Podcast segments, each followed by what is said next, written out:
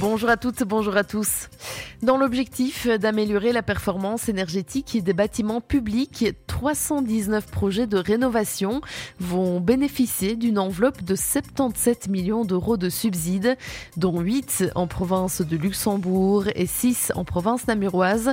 Le journal La Meuse a fait le point, à savoir que parmi ces dossiers reçus pour cette première vague d'appels en 2022, 92% portent sur des travaux d'isolation de toiture, 83% souhaitent remplacer les châssis ou encore 71% comprennent des travaux d'isolation de façade. Du côté luxembourgeois d'abord, l'espace Solmon Hall à Palisol recevra un peu plus de 782 millions d'euros, plus de 578 000 pour la maison communale d'Oufalise, 423 000 pour le CPS de Liban ou encore le plus gros dossier avec 2 145 000 euros pour le bâtiment des Vatelottes à Virton.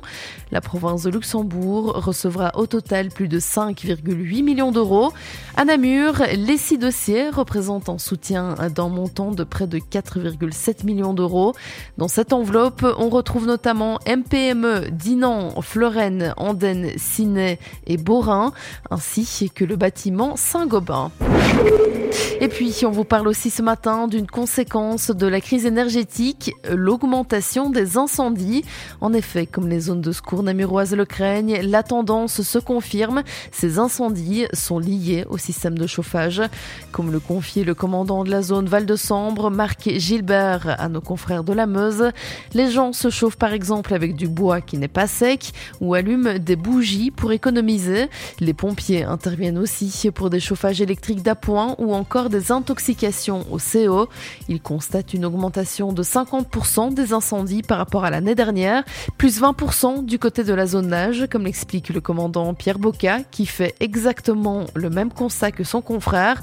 Et les hommes du feu craignent que cette tendance va encore augmenter les prochaines semaines. Quelques conseils de prévention sont donc de mise. Assurez-vous du bon entretien de votre système de chauffage. Veillez à ramener régulièrement votre cheminée. Votre chauffage électrique doit être contrôlé par un professionnel tous les 25 ans. Et évidemment, prudence avec les bougies. Veillez aussi à équiper votre bâtiment d'un système de détection et d'un extincteur.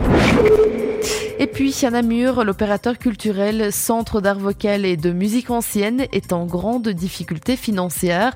Le dernier contrat programme en date cadre le fonctionnement de l'opérateur, mais il ne permet pas à ce dernier d'assurer ses nouvelles missions. L'incertitude est donc grande pour l'année prochaine. En commission parlementaire de la ministre de la Culture, Bénédicte Linard, le député Jean Bloutois, Benoît Dispa évoquait même des incertitudes concernant la rémunération du personnel en 2023.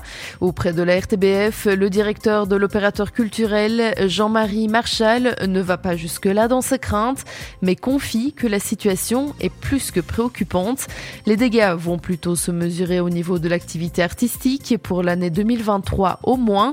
Selon ses estimations et malgré un subside de 411 000 euros octroyé par la ministre, l'établissement devra réduire de 50% ses productions, réduire aussi de 60 à 80% le nombre de concerts proposés au public. Le soutien aux jeunes artistes se verra lui aussi impacté. On termine avec un rappel qui ne fait pas de mal. Et n'oubliez pas qu'en 2023, le jour des collectes des déchets changera dans pas moins de 25 communes namuroises dans le sud de la province de Namur. Désormais, tous les déchets seront collectés le même jour. Les communes concernées par ce changement sont notamment Assès, Borin, Ciné, Serfontaine, Couvin, Dinan, Florenne, Gève, Astière, mais aussi Avlange, Mété, Rochefort, Ou encore Ivoire. En tout, 25 communes, je vous le disais. En revanche, la fréquence des collectes et l'alternance PMC papier-carton ne changent pas. Vous pouvez retrouver le calendrier qui reprend ces changements sur le site du BEP, www.bep-environnement.be. L'information régionale en radio. C'est sur Must FM.